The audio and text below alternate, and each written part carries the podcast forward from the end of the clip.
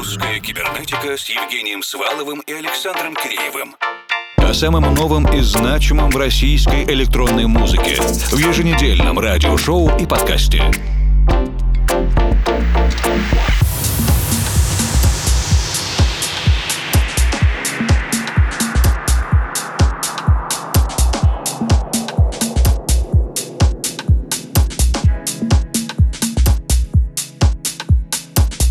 Доброй ночи, дорогие друзья! Мы продолжаем первый экспериментальный эфир «Медленная и быстрая кибернетика». 60 минут медленных композиций отзвучали, и мы рады начать вторую часть, другую по настроению и энергетике. За отправную точку возьмем 126 BPM. Пойдем на повышение.